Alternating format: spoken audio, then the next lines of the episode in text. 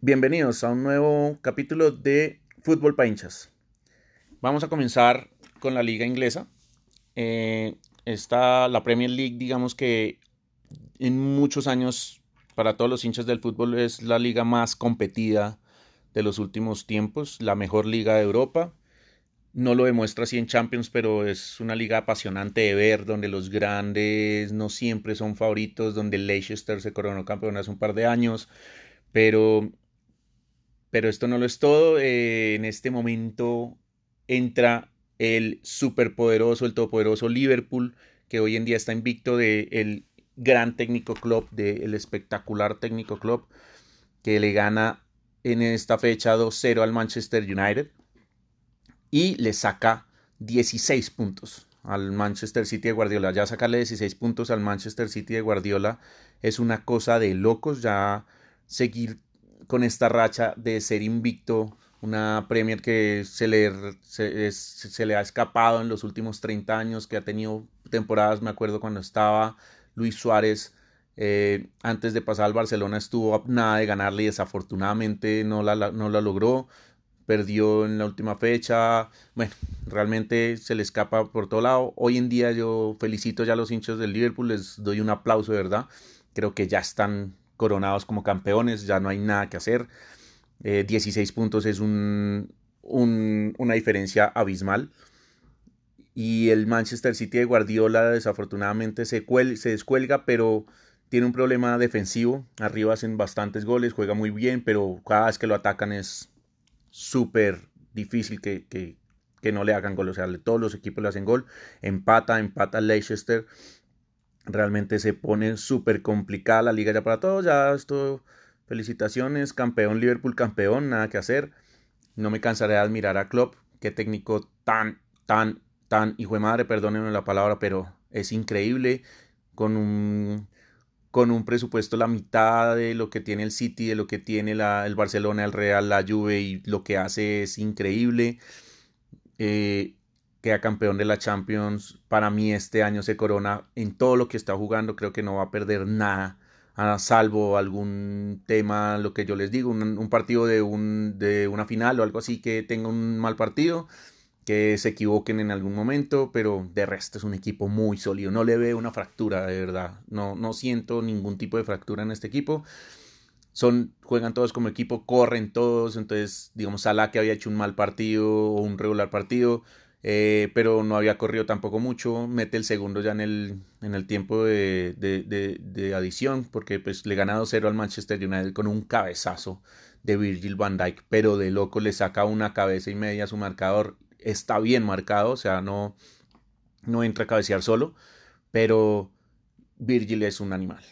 Y mete un cabezazo el primer 0, el, el 1-0, abre el marcador para un partido que iba a ser muy cerrado realmente, y fue muy cerrado de ahí en adelante fue partido complejo para los dos equipos, el Manchester, el Manchester United, qué tristeza, pero me parece que Solskjaer se le está cumpliendo su tiempo, no tiene más para dónde arrancar. Sus jugadores pues son demasiado jóvenes, Pogba está lesionado, Rashford también se lesionó, entonces le tocó a Martial tratar de echarse el equipo al hombro, pero pues es lo máximo que tenía este Manchester United, con lo que pudo pues ahí trató de hacer algún alguna cosa. Entonces, de, realmente siento que se le acaba la vida al, Manchester United. Si sigue así, no va ni siquiera a clasificar a Europa. Y nada, por ahora solamente me queda decirles felicitaciones al Liverpool, a los hinchas, a Klopp. No me cansaré de decir que es el mejor técnico del momento. Y para mí es casi imposible ganarle. O sea, si tienen un mal partido como le pasó el Napoli que le ganó en primera ronda de Champions League, es uno solo. De resto, va derecho a ser la triple corona, el sextete, mejor dicho. Todo lo que juegue para mí lo puede ganar. Queda solamente por saber en qué fecha lo gana. Si en la 31, en la 32, en la 33. En la 32 se enfrenta contra el City. Ahí sería ya fulminante si le gana. Y queda por definir si logra ser campeón invicto, que solamente lo han logrado tres equipos en Europa: el Milan de Arrigo el Arsenal de Wegner y la Juve de Antonio Conte. De resto, ningún otro equipo ha sido invicto. Fue invicto hasta que salió campeón el Bayern Múnich, pero después ya jugando con la suplencia y eso pierde un partido. y el Barcelona de Valverde también fue invicto hasta que matemáticamente lo pues llegó al título y después perdió un partido. Entonces, toda la temporada invicto no ha sido capaz sino tres equipos. Vamos a ver si Klopp logra eso. Creo que se lo merece, ojalá lo, lo haga. También es un técnico que no, no se pone a hacer muchas rotaciones entre sus jugadores, sobre todo los tres de arriba son fijos. Sí los cambian los partidos para que descansen minutos, pero no es como, ay, no, usted vamos a jugar con todos los suplentes en un partido, sino realmente solamente cuando es necesario. Ojalá eso no le pase factura, obviamente, para poder coronarse campeón de todo lo que está jugando.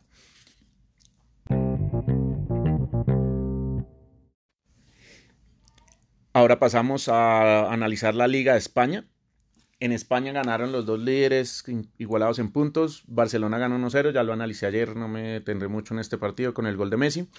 Y en el Real Madrid, el Real Madrid le gana al Sevilla 2-1 de local, con, como siempre, digamos, es la polémica del partido. Le anulan un gol al Sevilla por una supuesta falta en, el, en la jugada del cabezazo de De Jong. Esto sería, hubiera sido un partido de 2-2. No le veo más al Real Madrid, realmente no voy a entrar mucho en la polémica, digamos que es una polémica y ya no tengo, no, no soy un, una persona muy neutral para decir si fue o no falta, pero sí fue polémico los hinchas del Sevilla se sintieron robados. Eh, digamos, dicen por ahí, es una falta muy rigurosa, si se quiere decir. O sea, es una falta de básquet. Le hace una tapia el, el, eh, compañero de Young del Sevilla al marcador que, tenía que, que, coger a Young. Pero no es tampoco mayor cosa como que se puede pitar en todo momento. En una mitad del campo no se pita, pero bueno, el VAR está para eso. Lo usaron y gana el Real Madrid 2-1. El Real Madrid de Casemiro o de la Flor de Sidán, como quieran decirle a, este Real Madrid. La verdad, si Casemiro te hace dos goles en un partido y tus delanteros, si no están en semana, no hacen, no hacen nada, es muy complicado. Es un Real Madrid que se basa solamente en sus mediocampos, en los goles de Kroos, de Modric, de Fede Valverde y del gran Casemiro.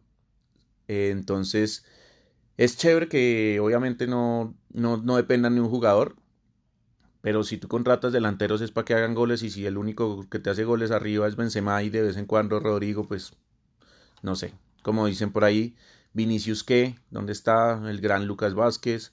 Bale, Bale lo tiene sentado, no lo usa.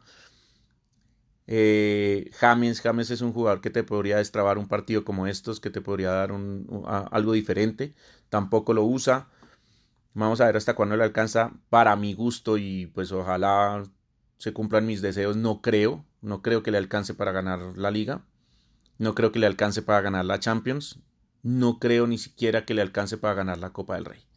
Creo que este Real Madrid, a no ser de que vuelva Hazard, porque es que además lo contratan al gran Hazard y, y se queda lesionado toda la temporada, no sé cuánto tiempo va a estar por fuera de las canchas si vuelve Hazard y empieza a ser la figura del equipo, pero mientras encaja y mientras engrana, creo que le falta, entonces no creo que le alcance a este, a este gran Real Madrid.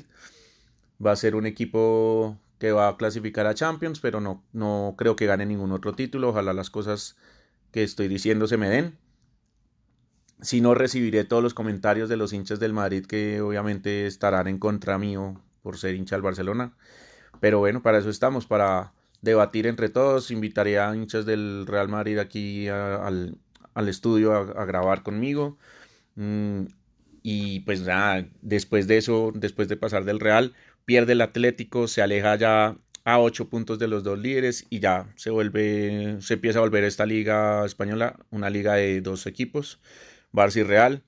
Vamos a ver hasta cuándo, hasta cuánto, cuánto, cuánto tiene gasolina el Real Madrid para aguantarle el paso al Barcelona y vamos a ver si el Barcelona de Quique Setién logra mantener esa constancia de, de ganar para la, ganar la liga de una manera sencilla. No sigo sin ver un rival de peso para el Barcelona. Sería sería un golpe muy duro si el Barcelona gana esta liga cuando no tiene un Real Madrid con pesos pesados como lo tenía hace unos años arriba, sobre todo en la mitad y en, la mitad, en la defensa y en el arco sí siguen siendo dos equipos muy parejos, pero en arriba, que es donde se definen los partidos, es cuando está la gran diferencia. Eso es por España.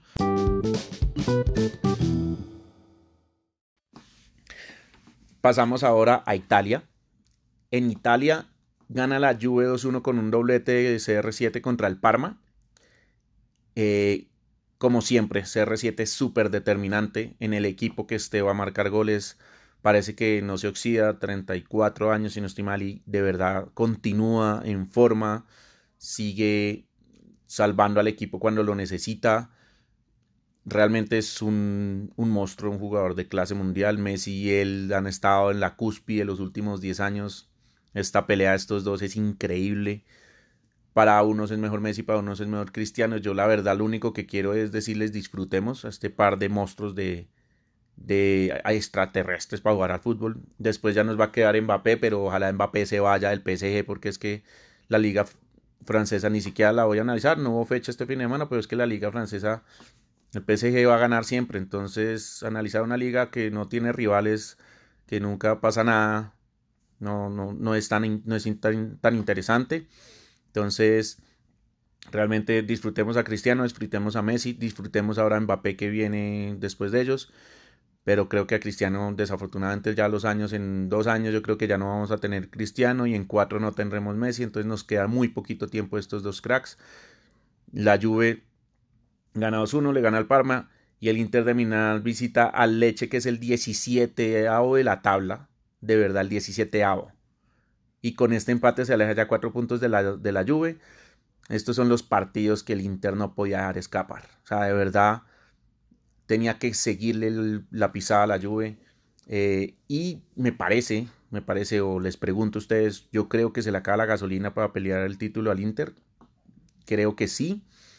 Creo que lleva nueve años y si termina esta temporada cumple diez años sin ganar ningún título. Mm, y, eso ya es, grave para un equipo de la talla del, del, Inter, llevar todo ese tiempo sin ganar ningún, ningún título. Entonces, esperar a ver qué es lo que sucede. Pero por ahora pareciera y solamente depende el Inter para volver a, a, pelear el título de ganarle a la Juve en el enfrentamiento directo. Pero acordémonos que ya perdió el partido contra la Juve en primera ronda. Entonces, tocará esperar. Desafortunadamente, el Atlanta de Dubán y Muriel pierde contra el Spal, que está en zona de descenso, ya cae al quinto puesto y empieza a sufrir ya para entrar a, la Champions. No podía perder tampoco este partido. No, Dubán y Muriel no, no brillaron.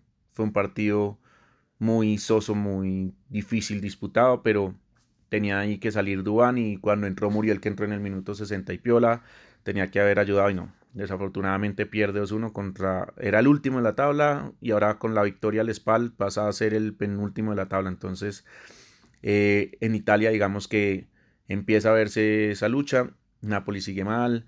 Eh, la Roma pasa al Atalanta en la tabla de posiciones. Entonces, desafortunadamente no, no se puede con. No se puede dejar escapar este tipo de partidos ni el Inter ni el Atalanta para, para pelear arriba. Esperaremos a ver qué pasa para mí otro título más que se va a llevar la Juve, pero vamos a esperar a ver final de temporada qué sucede.